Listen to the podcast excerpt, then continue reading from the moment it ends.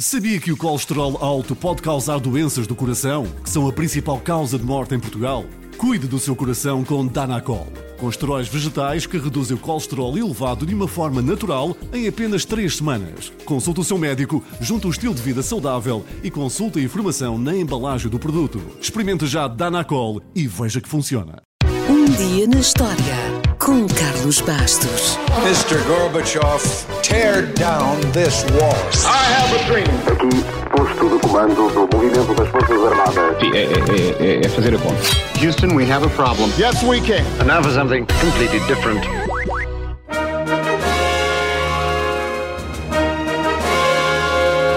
Foi a 20 de outubro de 1973 que a Ópera de Sydney foi inaugurada após 14 anos de construção. A cidade não voltou a ser a mesma. Hoje é um dos símbolos da Austrália e é um dos edifícios mais conhecidos do mundo. O autor foi o dinamarquês Jorn Utzon, amplamente reconhecido como um dos mais importantes arquitetos mundiais da segunda metade do século XX e que viria a receber o prémio Pritzker aos 85 anos. Morreu aos 90, infelizmente, mas mais vale do que nunca. Na melhor tradição nórdica, Hudson desenhou edifícios, mobiliário, candeeiros e serviços de pratos e de copos. A Ópera de Sydney é a sua obra mais conhecida e a inspiração veio do simples ato de descascar uma laranja. Tinha apenas 38 anos quando venceu mais de 230 concorrentes num concurso internacional.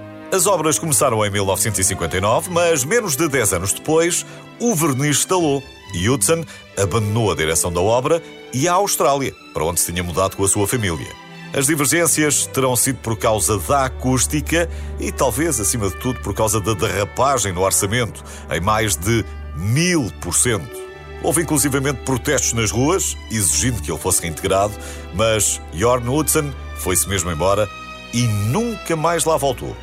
Claro que as obras não pararam. E finalmente, a 20 de outubro de 1973, a Ópera de Sydney foi inaugurada pela Rainha Isabel II, que esteve lá quatro vezes. O edifício foi feito a pensar na área envolvente e para tirar partido dela. Por exemplo, a água do Porto de Sydney, onde está situado, é utilizada para o seu aquecimento e arrefecimento. E os números são esmagadores. É tudo em grande na Ópera de Sydney, apesar de às vezes não parecer. O ponto mais alto do telhado está 67 metros acima do nível do mar, à altura de um edifício de 22 andares. A cobertura tem mais de 2 mil secções, cada uma pode pesar até 15 toneladas, e são mantidas juntas por mais de 350 km de cabos de aço. Ou seja, se fossem esticados, estes cabos davam para chegar de Sydney a Canberra. O Concert Hall é a sala maior, tem 2.679 lugares. E a sala mais pequena tem capacidade para apenas 210 pessoas. Sabe como se chama a sala mais pequena? Jorn Hudson, em homenagem ao criador do edifício. Bem, pelo menos espero que seja em homenagem.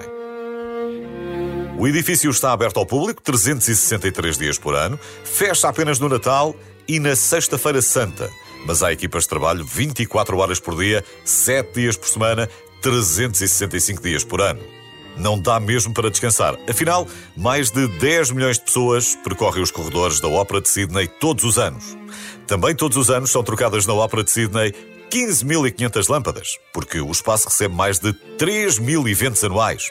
Há eventos para todos os gostos por exemplo, Arnold Schwarzenegger ganhou o seu último título de Mr. Olympia exibindo os seus músculos no Concert Hall em 1980.